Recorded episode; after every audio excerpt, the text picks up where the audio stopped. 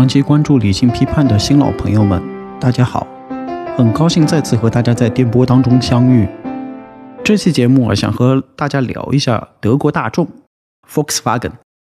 这个名字，可能是深深的烙印在了我们整个八零、九零后，甚至更早的七零后的脑中。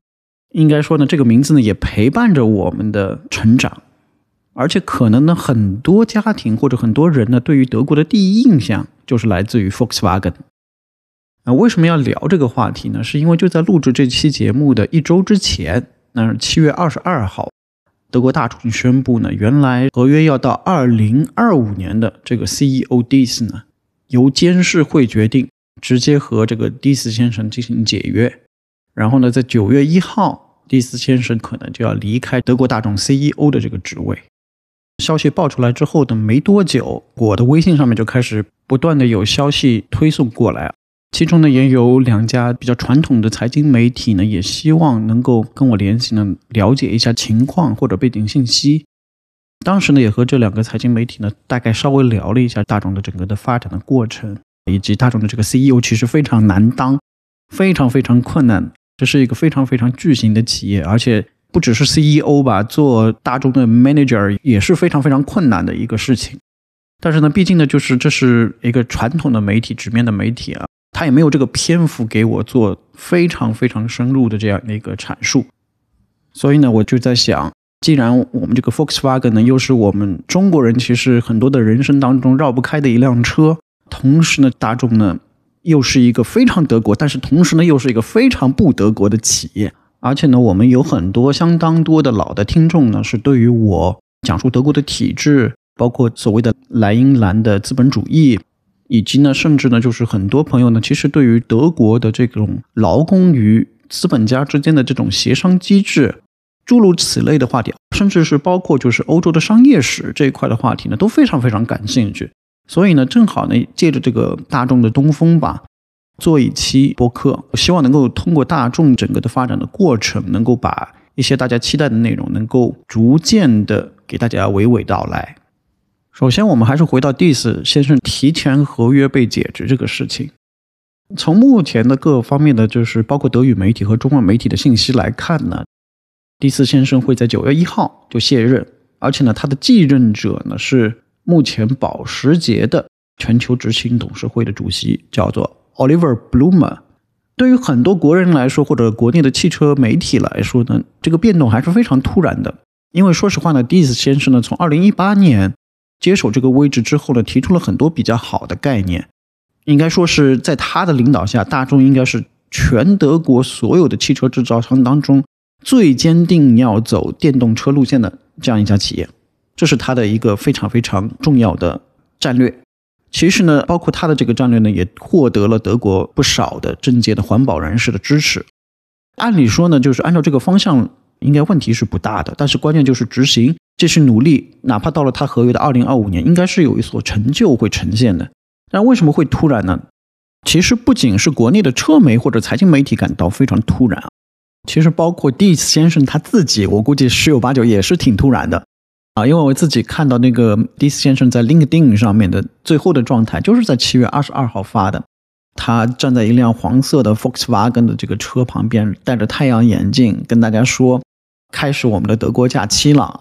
祝愿大家在假期当中都非常愉快。”因为呢，一般来说呢，在德国呢，的确呢，七月二十二号往后的三周呢，一般都是德国雇主默认德国的雇员会在这三周当中享受一个美好的假期。准备好了充足的能量之后，来面对整个下半年的工作，大概是这样的一个过程。但是呢，的确是非常非常突然。但是我个人来说呢，其实我在迪斯先生上任的时候，二零一八年的时候，根据他的履历，其实我已经感觉得到啊，迪斯先生可能会做不满自己的任期。虽然我个人对于迪斯先生的这个能力没有任何的批判或者挑战性啊。我是觉得蒂斯先生的能力是非常强的。那么，为什么我会对于蒂斯先生有这样的预判呢？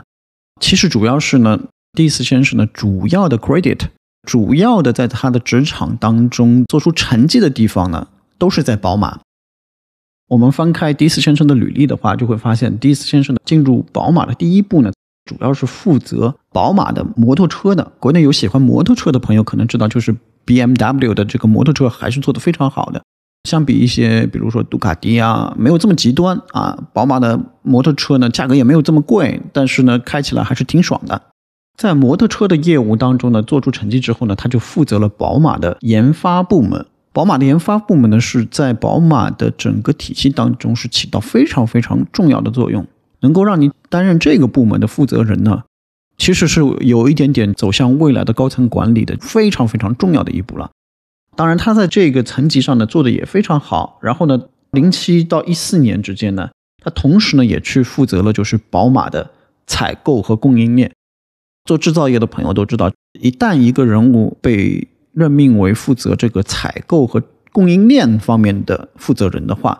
那他等于是又是一层非常重要的锻炼。他积累了研发和采购这两块的经验之后呢，这个人那肯定是要往上走的，这是非常非常明确的。然后呢，在这些职位上面都做出了成绩之后啊，迪斯先生呢是在大众的吸引下，然后等于是从外部进入大众的体系，然后担任重要的领导职责。但是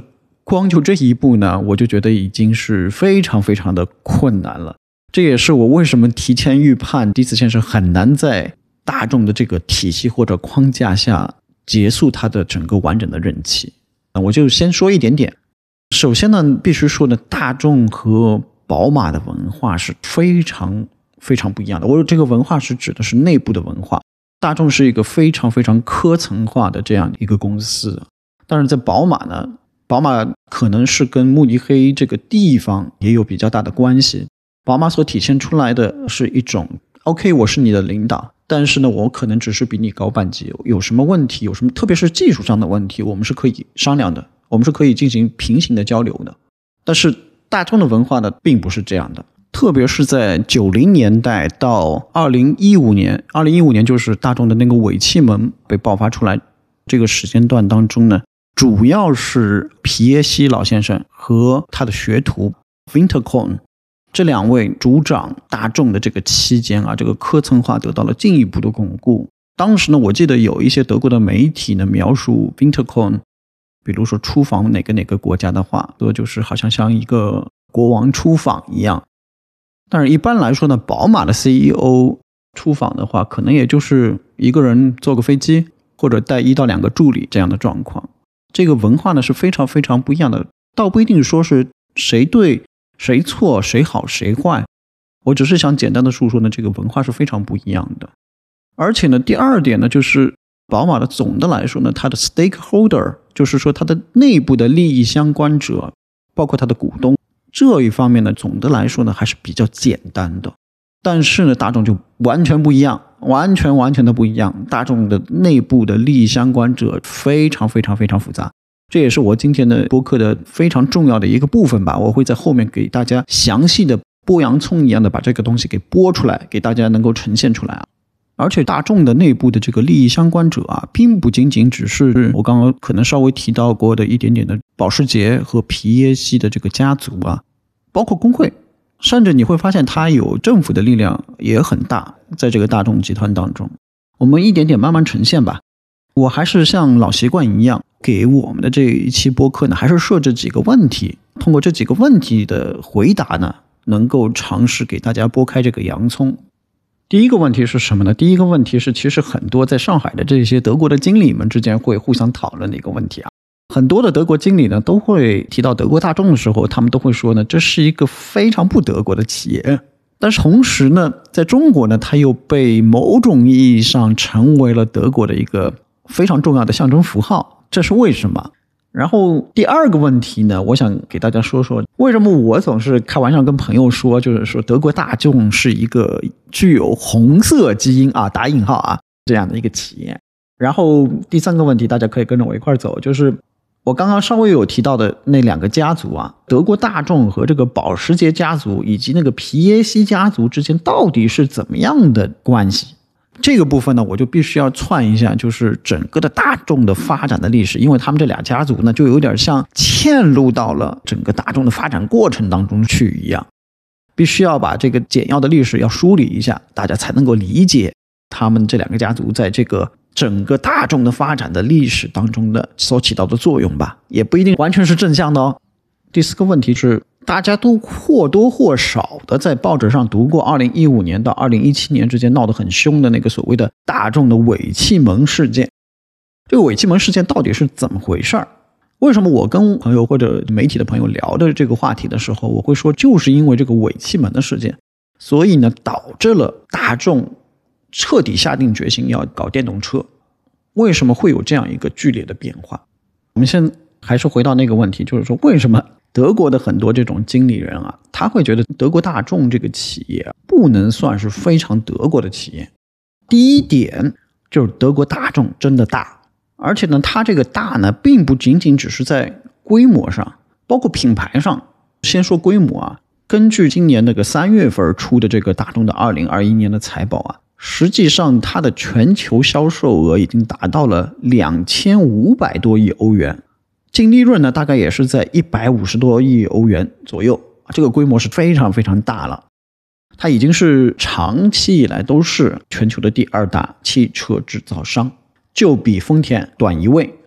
但是这个规模大的当中呢，我们也必须看到啊，你做一个简单的计算，你就会发现，其实大众的实际的盈利率在二零二一年只有百分之六点几，实际上已经是德国大众在各个年份当中实际盈利率比较高的一个年份了。在很多历史的年份当中呢，其实德国大众的实际的盈利率大概就在百分之三、百分之四五。应该是很难超过百分之十的，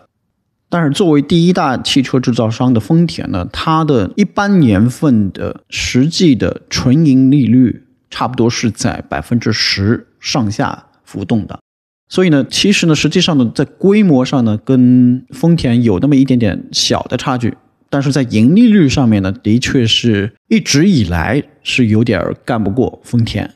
当然了，你也可以从盈利率的角度上来说，这不说好了是个人民的车吗？对吧？人民的车怎么能够利润率高呢？对吧？这也当然也有道理啊。而且呢，我能跟大家呢讲一个更人民的点，其实呢，大众品牌的车啊，它的盈利率呢，实际盈利率呢可能更低，就是恰恰因为它的整个的品牌方阵非常巨大，它的实际上呢，就是说很多的。盈利呢是靠那些盈利率较高的品牌来支撑的，比如说保时捷，中年男人都绕不过的一辆911，对吧？比如被称为西装暴徒的奥迪，当然也被称为登场了。又比如网红和心腹都特别爱买的这个卡宴，这些品牌呢，主要是在大众整个集团当中提升了大众的这个盈利率。所以从某种意义上来说呢，你挂那个大众牌的那个车啊。大众的，的确还没赚多少钱。我刚刚就说到的几个品牌啊，一个就是保时捷。我刚刚也说了，保时捷家族跟这个大众之间的这个千丝万缕之间的关系嘛。哦，还说了奥迪，比如说奥迪也是一九六五年，其实原来是属于戴姆勒奔驰下面的，有一个叫 Auto Union 这个品牌，但是呢，也是在六五年的时候呢，被大众从戴姆勒奔驰这边买过来。然后六九年的时候，跟 NSU 这个汽车品牌合并，合并成了现在的这个四圈的奥迪。然后还有比如说最近几年在国内已经很难看得到的 Skoda，Skoda 这个品牌呢，其实我自己是非常喜欢的。这应该原来是一个捷克政府的国企的一个品牌，也是在一九九一年的时候呢，苏东发生了政治的变化。然后呢，从捷克政府那边买过来的这个品牌啊，原来在国内的话呢，斯柯达呢这个车呢，往往被认为是最接近于原厂大众德味儿的车，所以呢，这个斯柯达呢是有一个挺大的需求。但这两年呢，的确很遗憾，在国内做的真的不行，接近于快要销声匿迹的这个水平了。这也是我感觉应该是很多人都梦想的一个超跑品牌——布加迪威龙。实际上呢，也是九八年的时候大众买进来的品牌。另外一个啊，是啊，我特别喜欢的这个摩托车的品牌啊，杜卡迪。杜卡迪呢，其实也是大众在二零一三年买进来的。当然了，除此之外，还有比如说像宾利啊、兰博基尼啊。但是呢，这也是非常重要的品牌。其实呢，在卡车领域呢，大众呢也还有比如说像 MAN，就是那个 M A N 这个品牌，还有斯堪尼亚这个品牌。所以呢，从这个规模以及厂牌的这个复杂度上面来说呢，其实很难找得到其他的德国的企业像大众这样，因为你想，B M W 就是宝马蓝天白云标，对吧？或者最多就是还有个 Mini Cooper，当然还有一个与我们普通老百姓的生活交集比较少的品牌啊，那就是劳斯莱斯。宝马旗下其实呢，也就是这三个品牌，它的对于自己的这个 branding 的这方面呢，一般来说都是比较简单单一的。像大众这样的一个这么大的集团的模式啊，的确某种意义上来说不是很德国。而且你要想，大部分的德国的企业呢，都是所谓的那些隐形冠军的型的企业，他更注重的是在某个细小领域当中做到最好。然后呢，他可能并不想这么树大招风。所以其实呢，很多呃德国的管理人员或者怎么样来了中国，他有可能会和你接触，会和你开玩笑说。其实德国大众不是那么德国的企业，这是第一点。为什么啊？第二点原因呢，就是德国的那些经理啊，其实都知道大众这个企业啊，给钱的确多。但是你要做好思想准备，这个大众这个企业呢，虽然给钱多，但是你有可能是快进也快出，就是你进去了，可能没做两年你就拜拜了。这么一说的话，好像有点国内互联网企业的那味儿了啊。德国的这些 manager 为什么会互相在传这种话呢？其实这跟大众这个企业文化还是非常有关的。德国大众的这个企业内部文化当中呢，有一条呢，就是一般来说经济不好的话，他们首先不会拿工人开刀，而首先拿 manager 开刀，拿管理人员来开刀。这是为什么？这个我后面就是在第二点的时候，我说为什么这个大众具有红色基因这个部分，我会给大家仔细讲。第二个，这个有点互联网那味儿了的原因是什么呢？就是我刚刚其实也说了，这个就是科层化这个方面，特别是在皮耶西老先生跟他的这个徒弟 Winterkorn 的这个差不多九十年代初到二零一五年的差不多二十五年的时间当中呢，就是。虽然大众有这么多的不同的厂牌，但是呢，决策权呢永远都在沃尔夫斯堡。它是一个非常，你可以说是专政的，某种意义上来说是比较专政的一种决策机制吧。所以呢，在大众体系当中的 manager 呢，一般都是要保持一个向上看的这样一个动态吧，或者习惯吧，工作习惯吧。第三点呢，在这个领域当中呢，比较重要的一点呢，就是整个来说，我们大众的文化当中呢，对于犯错的这个容忍度啊，相对来说呢是比较低的。就比如说，你如果是在大众的这个体系下面，无论你是在哪个厂牌下面，你负责的项目一旦有了失败嘛，比如说你是个大众体系下的一个中层领导，有一个具体的项目如果失败的话，那你就等着挪位置吧。一来呢，的确呢是有的是人有这个才能来顶替你。另外一点呢，就是和这个相对来说呢比较专制的文化也有一定的关系啊。所以呢，如果你是在整个大众的体系当中，如果你犯错，同时呢你又没有比如说保时捷或者呃皮耶西家族的鼎力支持的话，当然你有劳工联盟的支持也会比较好。但是如果你没有这三方的支持的话，那你就比较难了。我的建议是，如果你呃出现了这种状况的话，还是趁早跳槽比较好。因为总的来说呢，在德国大众的这个氛围当中啊，这个容错率是比较低的。有一个比较明显的例子呢，就是在皮耶西做 CEO 和在他的徒弟 Wintercon 做 CEO 当中呢，有大概三四年的时间，是有一个。原来是在宝马体系下，但是呢，他可能只在宝马体系中做到中层干部，然后又来到大众体系下来工作的这样一位 CEO，做了三四年吧。但是呢，实际上呢，他也是类似的情况，就是可能犯了一个什么错或者怎么样。但是 Wintercon 很快的就顶替上来了，所以这种竞争呢，相对来说是比较激烈的，容错率呢是非常非常低的。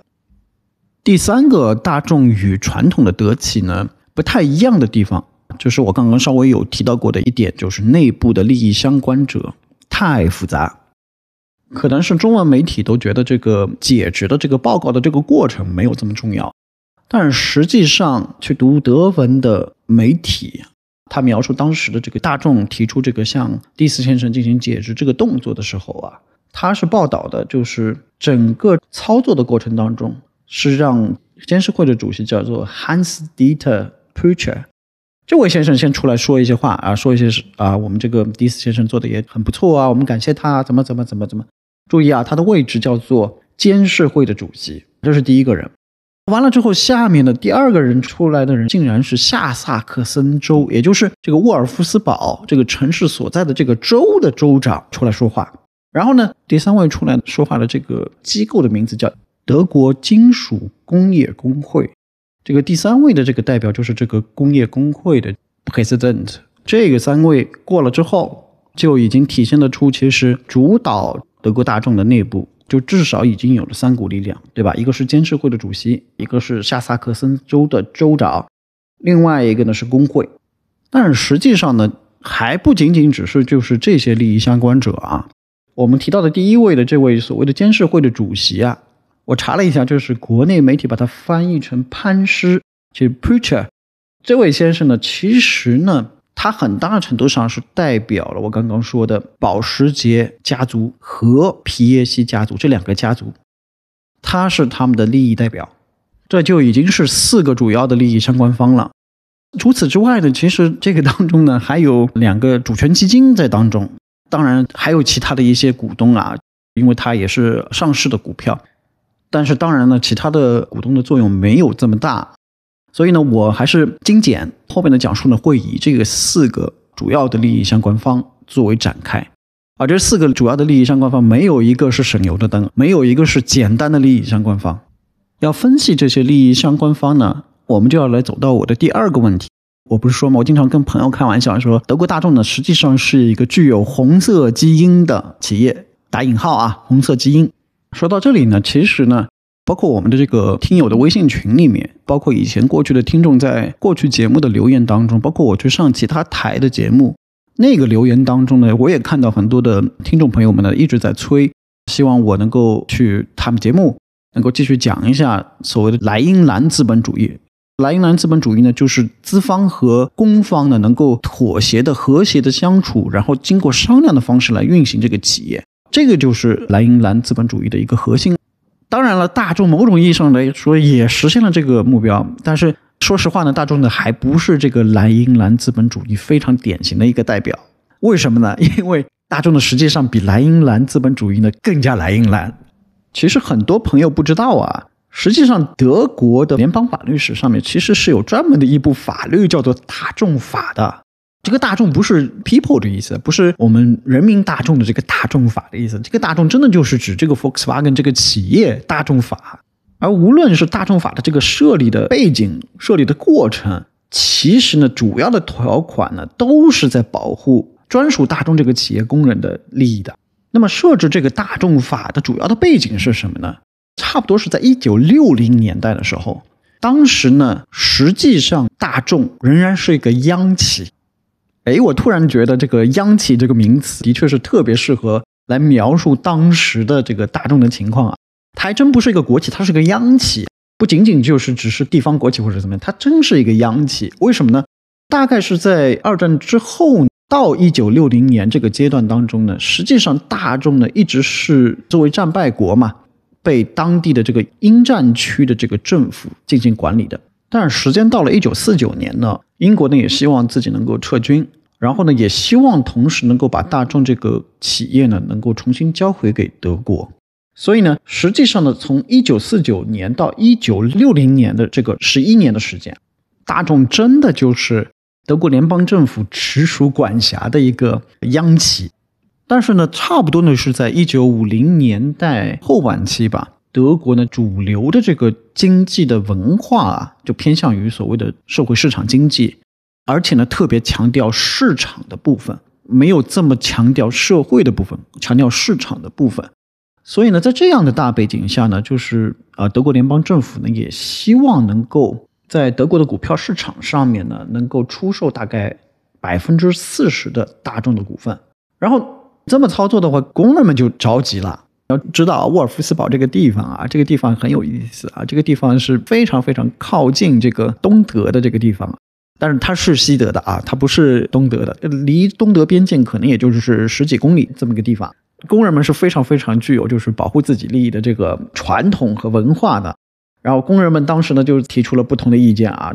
在工人同志的眼中啊，这个什么 stock market，什么投资者啊，无非都是黑心资本家而已啊。看的都是利润啊，我们能不懂吗？所以呢，他们为了避免自己受到影响啊，他们就尝试要阻止这个政府能把股份卖出去。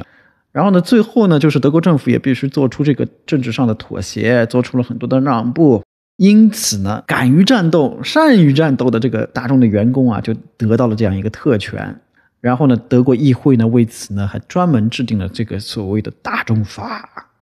这个大众法里面就是保护工人条款，其实还挺多的。我就说一两点吧，其中呢就包括就是要设置这个监事会，只有监事会当中三分之二的成员表决通过，大众才能开设新厂，或者把大众的这个工作转移到其他地方去。但是实际上呢，当时呢，监事会当中呢，二分之一的都是工人代表，工人真的是既有策略又有招数啊。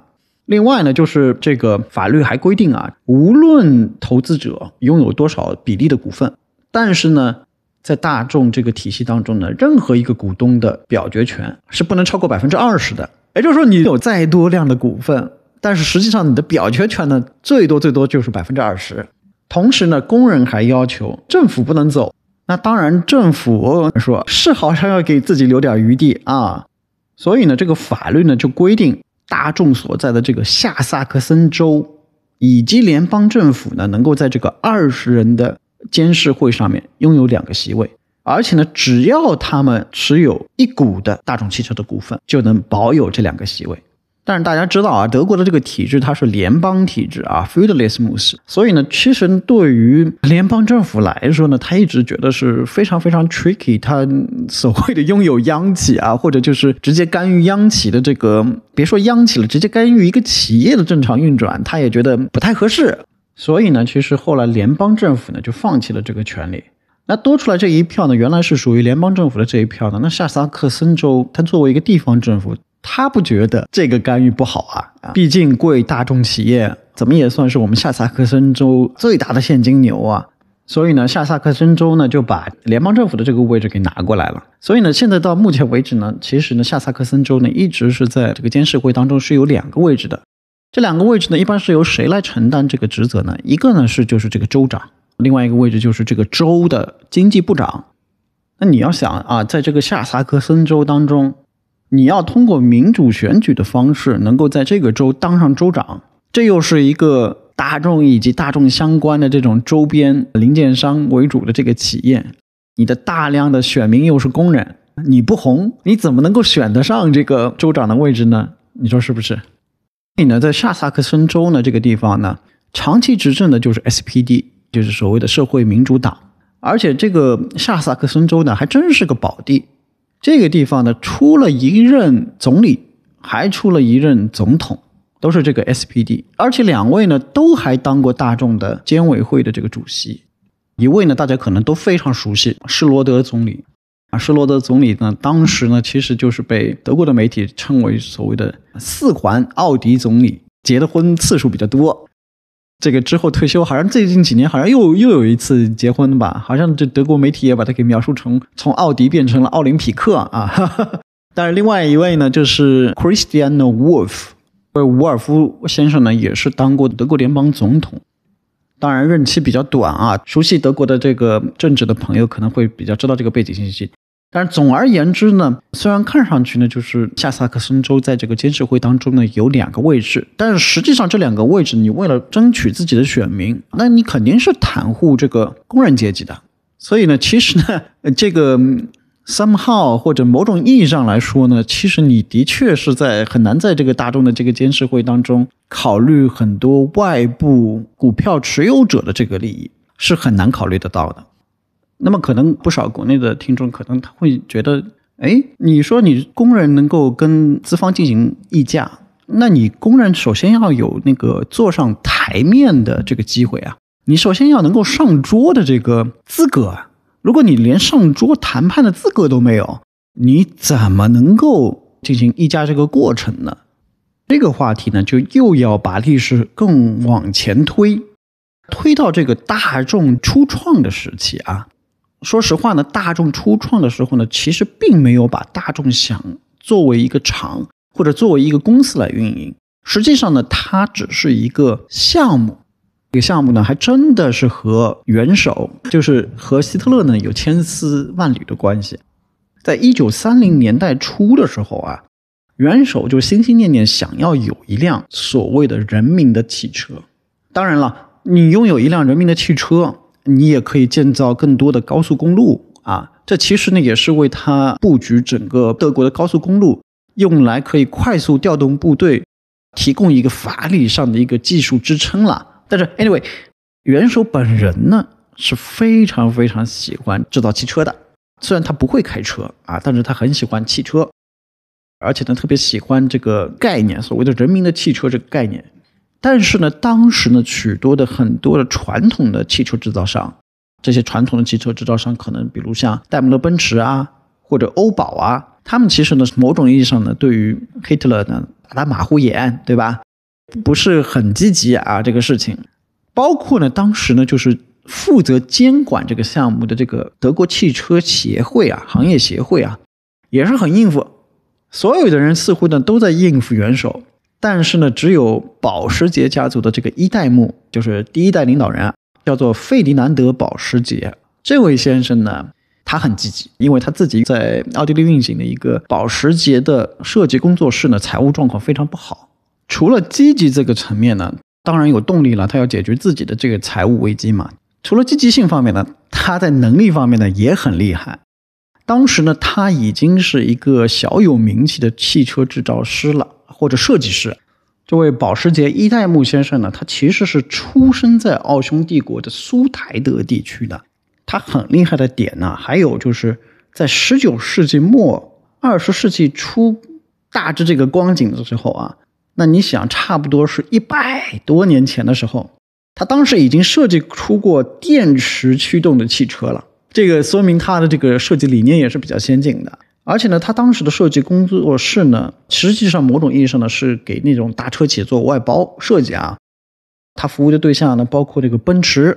包括当时的汽车联盟。汽车联盟就是后来到一九六零年代呢，被大众买进来之后，又合并成为奥迪的那个前身企业，给他们做外包设计。而且呢，设计出过很漂亮的赛车。然后呢，当时呢，斯大林呢也是非常非常喜欢他的设计，也觉得他挺牛的，还请他呢专门到苏联去指导过这个汽车工业的发展。其实呢，他的地位呢是实际上是有一帮牛人给他做背书的，还真是有能力。然后呢，他呢就和自己的儿子和女婿，儿子嘛就是二代目，对吧？女婿呢也是二代目，对吧？和这两个二代目一块呢，把这个单子给结了。所以呢，到一九三五年左右的时候呢，他们已经把这个原型车给搞出来了。所以一九三五年，当他们搞出这个大众的这个原型车了之后，他们也是亲自开着这个车从斯图加特直接一路开到慕尼黑。你想，希特勒前艺术家出身的，那可最喜欢这一款的了，对吧？所以这个保时捷一代目啊，他做出来的设计呢，的确深得元首的喜欢。当时呢，一代目呢，甚至可以直接跟元首建立直接的联系。当时呢，其他的一些传统的制造商啊，还是希望能够使绊子，能够让这个人民的汽车项目不成功。时间到了一九三七年之后呢，元首呢一挥手就说：“哎，得了吧，你们这些传统制造商靠边站吧。”他就让呢自己这个纳粹手下的这个叫做德国劳工阵线这个机构呢。就全盘接收了这个大众汽车的这个项目。这个德国劳工阵线看上去非常具有先进性啊，但实际上呢，它是一个纳粹德国在一九三三年取缔了魏玛共和的这个自由工会之后建立起来的官方工会。所以呢，它其实某种意义上呢，还是一个纳粹的分支机构。它当然是通过这个劳工阵线来给大众这个汽车项目进行注资。换做现在的说法，叫做天使投资人吧。当然，你要想这个德国劳工阵线这个机构的钱是从哪来的呢？那不就是从魏玛共和的这个自由工会手中凹过来的吗？所以呢，其实说白了，说到底，不断的穿透穿透下去，其实就是全德国工人的财产来作为了这个大众这个项目和之后的工厂的所有的天使投资和启动资金啊，就是因为这一点。所以到一九四五年战后呢，工人呢也放弃获得赔偿。那作为交换条件，那工人当然就有上桌的权利了。那当然就是参与监事会的权利了。所以工人就有参与谈判，以致到一九六零年代之后，更大的争取自己权利的这个基础。在第二个问题当中呢，实际上我们已经开始涉及到了关于大众的历史。当然，我们走到第三个问题，第三个问题是德国大众和保时捷家族以及皮耶希家族之间到底是什么样的关系？那我们真是得把这个好好盘一盘了。咱们先说啊，在咱们当今这个社会，你要初创一个企业，三个东西是最重要的。首先，你要有一个 idea，就是要有一个好的想法。如果你没有好的一个创意或者一个动力的话，你是没有办法建立一个能够盈利的新的公司的，对吧？第二个建立新公司的重要的地方呢，就是资金啊。光有想法没有资金是没有办法启动的，对吧？第三个支脚是什么呢？是日常的管理，你要能够有办法能够把这个企业给管理好，能够运行好，对吧？那这是一个成功企业的三个支脚。那我刚刚所说的这些。包括保时捷一代目和他的两位二代目一块设计出这个原型车，实际上呢，它就是我刚刚所指的三个支脚当中的这个创意和 idea 的部分。但是我刚刚说了，这个启动资金是哪来的？启动资金，我刚刚在第二个问题当中也说了，这其实就是全德国工人的钱。那还有第三个支脚就是管理嘛。实际上呢，就是二战结束之后很长期的阶段，我刚刚在第一个问题里面也说过了，好多时间是。联邦政府在管，联邦政府之前是英战区在管，所以呢，实际的日常的管理呢，也不是保时捷或者皮耶希家族。但日后为什么在这个实际的这个大众的拥有权以及大众的这个股权当中存在这个争议呢？那我们还是得慢慢的一步一步的来说这个问题啊。我们还是先说回那个原型车啊，就是我们那个保时捷一代目和两位二代目一块儿设计的那个原型车。那个原型车大概长什么样呢？它有一个圆圆的突出的车灯，圆圆的顶，车的前部呢也是圆圆的。我给我们的听众们五秒钟的时间想一想，哎，这个圆圆的设计大概是什么样子的车呢？我来倒数啊，五、四、三、二、一，不知道有没有朋友想到这个答案啊？这个答案是甲壳虫。所以呢，这个原型车呢，实际上就是甲壳虫车的呃前身。甲壳虫车当然也是在战后啊，就是大众的一个在北美地区以及南美地区主力销售的一款销量非常非常高的一款长青车吧。不知道有没有朋友啊，也可以联想得到保时捷的设计，就是我们现在开的保时捷的车，好多呢，其实实际上呢，还是车灯是圆圆的。车的这个前挡泥板或者前保险杠也是呈现一种比较偏圆圆的这种形象。你仔细想，其实这个保时捷的车还有一点点像这个甲壳虫的。其实呢，归根结底，归根到祖先这儿呢，其实呢就是当时的这个设计。其实并不仅仅就是我们现在的消费者喜欢啊，我觉得可能这款车到现在还是有很多人喜欢这个设计。元首同志 Hitler 他也是非常非常喜欢这个设计啊，并且给这款车进行了亲自的命名。一九三八年的五月二十六号啊，希特勒就亲自在大众汽车厂的奠基仪式上发表讲话，然后到场的嘉宾大概差不多要有七千多人。然后希特勒当场宣布，叫这款车叫做 KDF，KDF 汽车，这是一个德语的缩写，这是德语是 Kraft。Durchfreund，意思是力量来自欢乐。纳粹的这个 propaganda 这个宣传水平，真的是还是挺厉害的。当然，这句德语有一点点那么绕口啊，没有像那句德语这么顺。那句什么德语呢？Arbeit macht frei，上去超级伟光正的一句话：劳动使人自由。但是我们的听众朋友们可以。稍微搜索一下这个“劳动使人自由”这句话是挂在哪里的话，这是一个非常令人悲伤的话题了。好，我们还是说回这款原型车啊，说是说这个原型车的设计，实际上呢，当时这个原型车的设计出来之后，就立刻就有了争议，就是有一个捷克的汽车设计师呢，就站出来说，这个设计呢其实是抄袭他的设计的，并且呢，他还将这个事情呢。告上了捷克的法院，但是当时呢正值一九三九年，然后正好是德军侵略捷克斯洛伐克，然后呢德国军方呢就出面在捷克的法庭上面把这个案子给撤销掉了，把这个诉讼就完全给淹没掉了。所以呢，这个设计呢其实还是有一定的存疑的。这辆所谓的 KDF 车，当时的售价呢是九百九十马克，相当于当时的大概四百美元左右。而在当时市面上呢，能够买到的最便宜的车呢，差不多也要一千七百马克，那差不多就是这款 KDF 车的两倍的价格。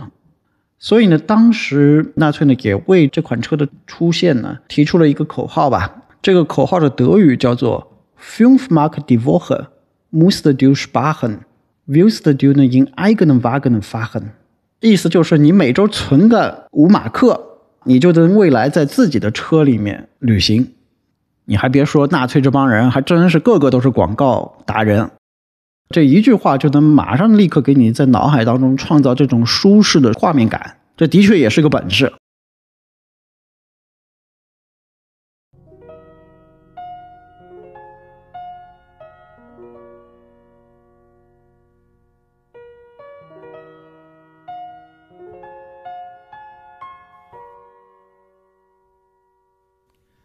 理性批判是一档以书为地图、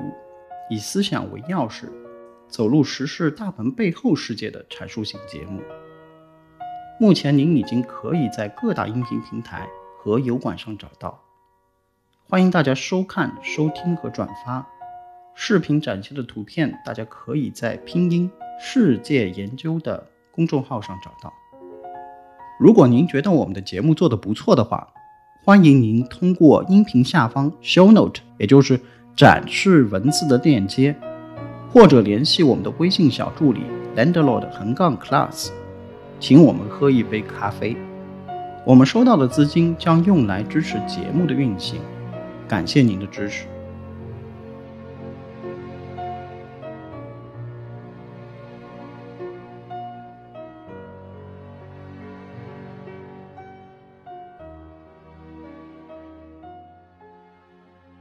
真的有差不多三十三万德国的老百姓，就是因为听了这一句口号，然后每周给他们打五马克的钱。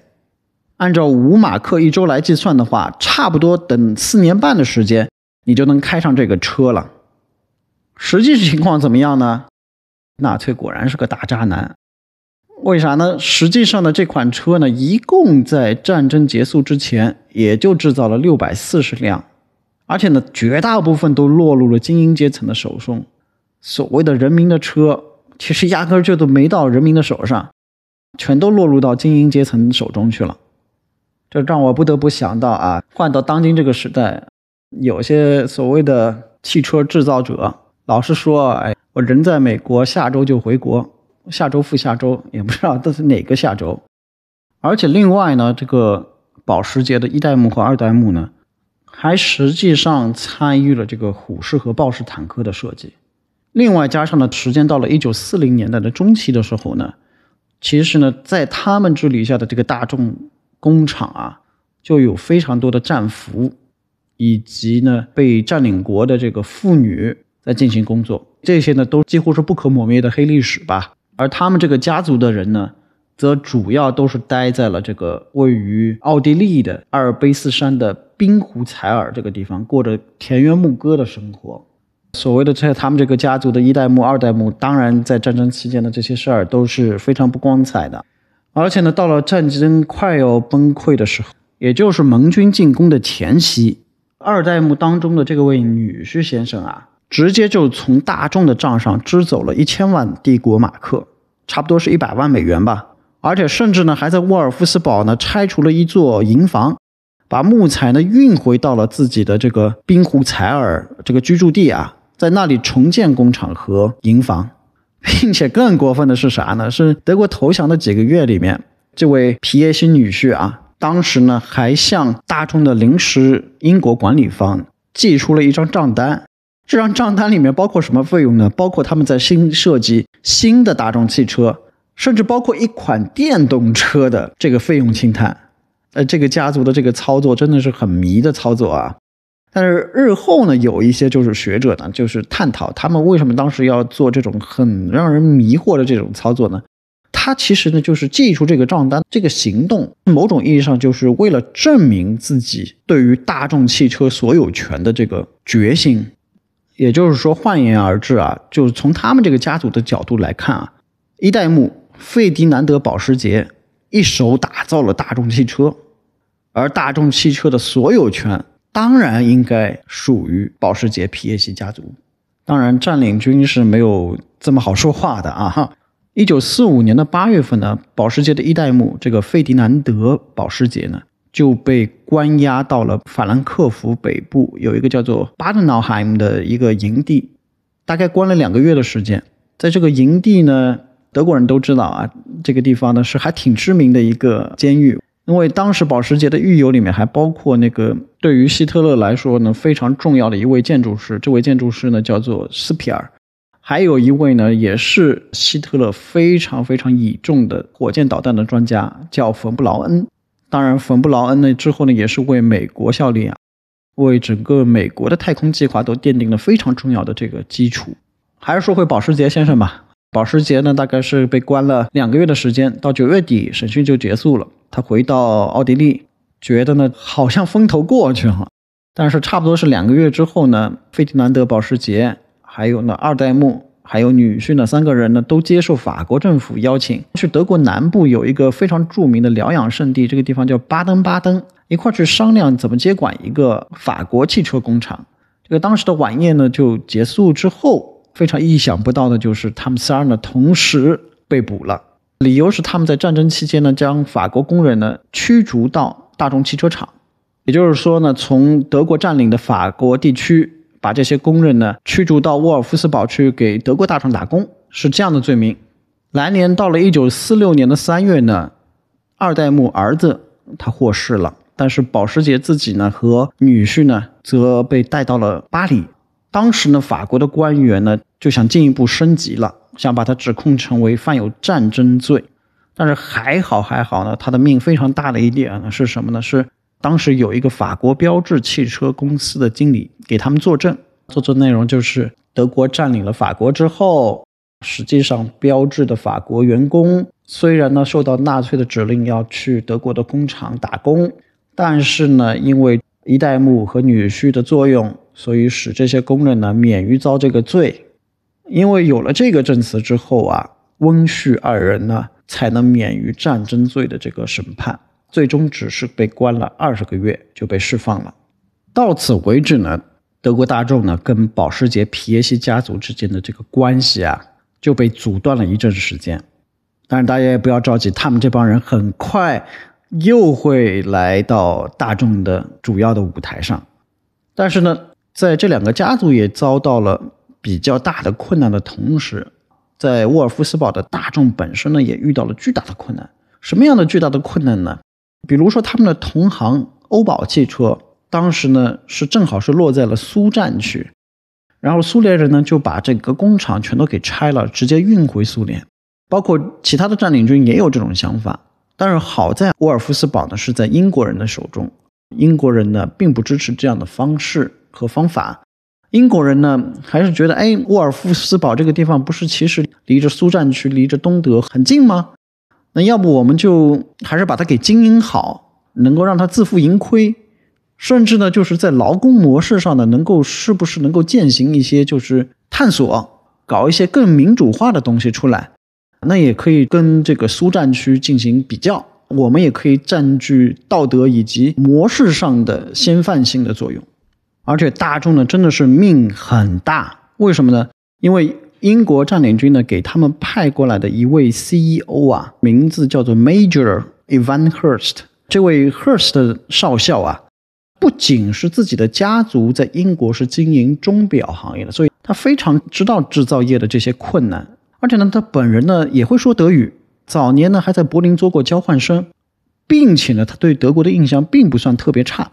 而且呢，非常钦佩德国的这些职业道德和规范，所以呢，其实他从心态上呢，也非常想帮助大众能够重生。他大概做了五件事情，能够帮助大众力挽狂澜。第一方面啊，他就是自己非常努力的去帮大众去找市面上能够找到的所有的零配件和原材料，帮助大众能够恢复生产。到了一九四六年的十月份的时候，大众汽车已经能够产量达到一万辆了。实际上才一年的光景，已经远远超过了纳粹治理的时期了。第二方面，他创新性的提出在大众内部成立一个销售和售后的组织。并且用这个组织呢，帮助大众第一次完成了海外销售，这也是为大众日后能够成为一个国际化的公司起到了一个非常非常的前导性的工作。第三方面呢，由他主导呢，成立了由十二名成员组成的工人委员会。我刚刚说了，工人能够坐到台面上跟资方进行谈判，很大程度上也是仰仗于赫斯特少校。能够在当时推行这种比较先进性的治理理念吧，而且这实际上也让德国工人尝到了久违的享受民主参与决策的这个感觉。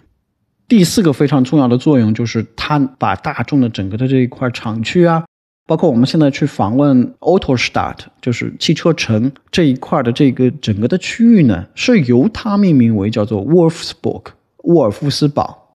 德甲有个球队叫沃尔夫斯堡队，其实也是因这个命名。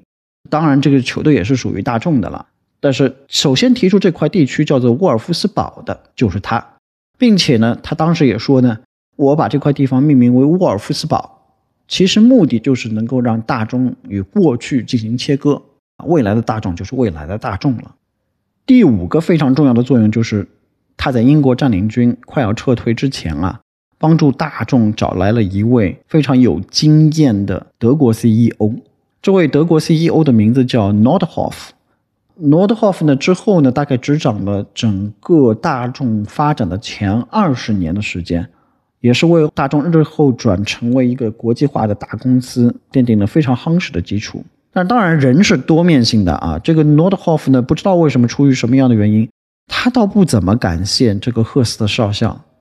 一九五五年的时候呢，因为英国不断的裁军嘛，这位赫斯特少校呢就失业了。等到他想再回到大众某一个位置的时候，Nordhoff 反而把他给拒绝了。随着时间的流逝，很多人的记忆当中呢，好像似乎 Nordhoff 的这个名字跟大众二战之后再造之间前建立了某种就是直接的联系吧。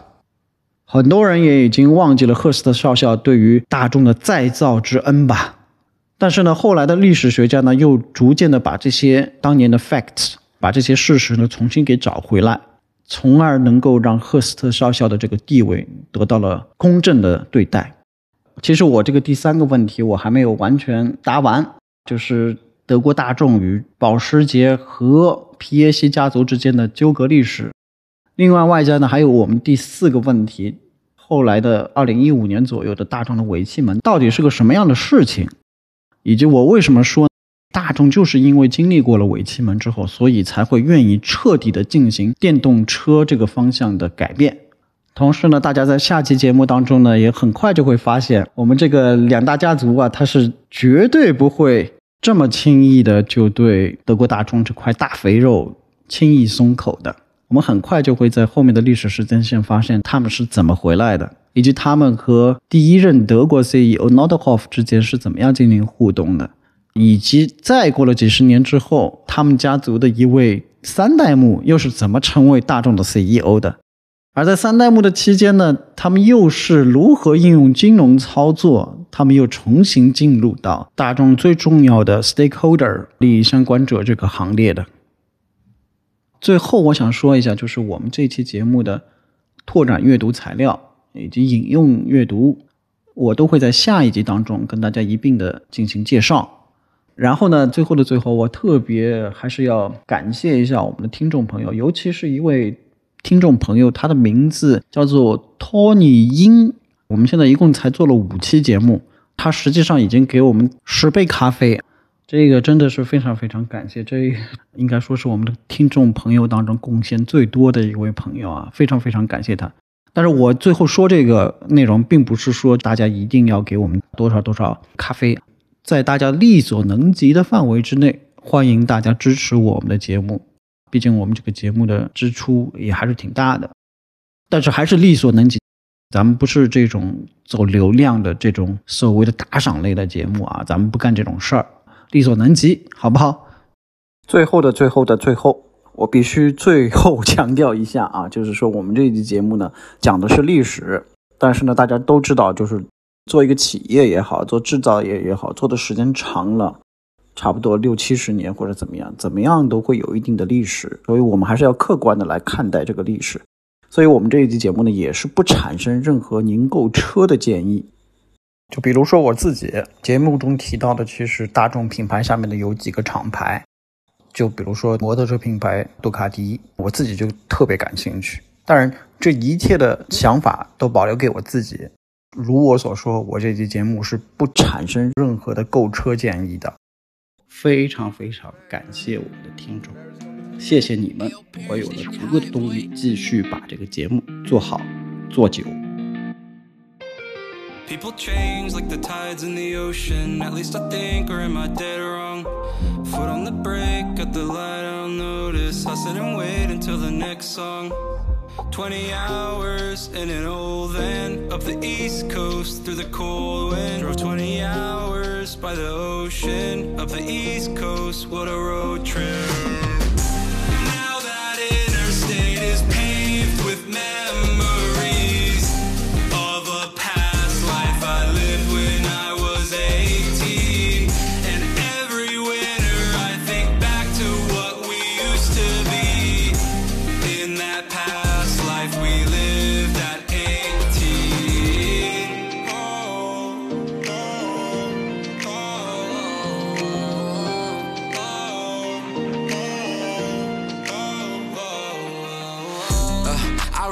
About a past life. Things change, I get it, cause nothing lasts right. Yeah, and I was thinking about it last night. Scrolling through our memories, debating about the last times. Hey, for a minute, we was cool, then we flew just a little too close to the sun. Now we finished, no we through. Guess we knew one day we would have to grow up. 20 hours sitting old Ford across the Midwest, thinking what for. Drove 20 hours, but it's hopeless across the Midwest.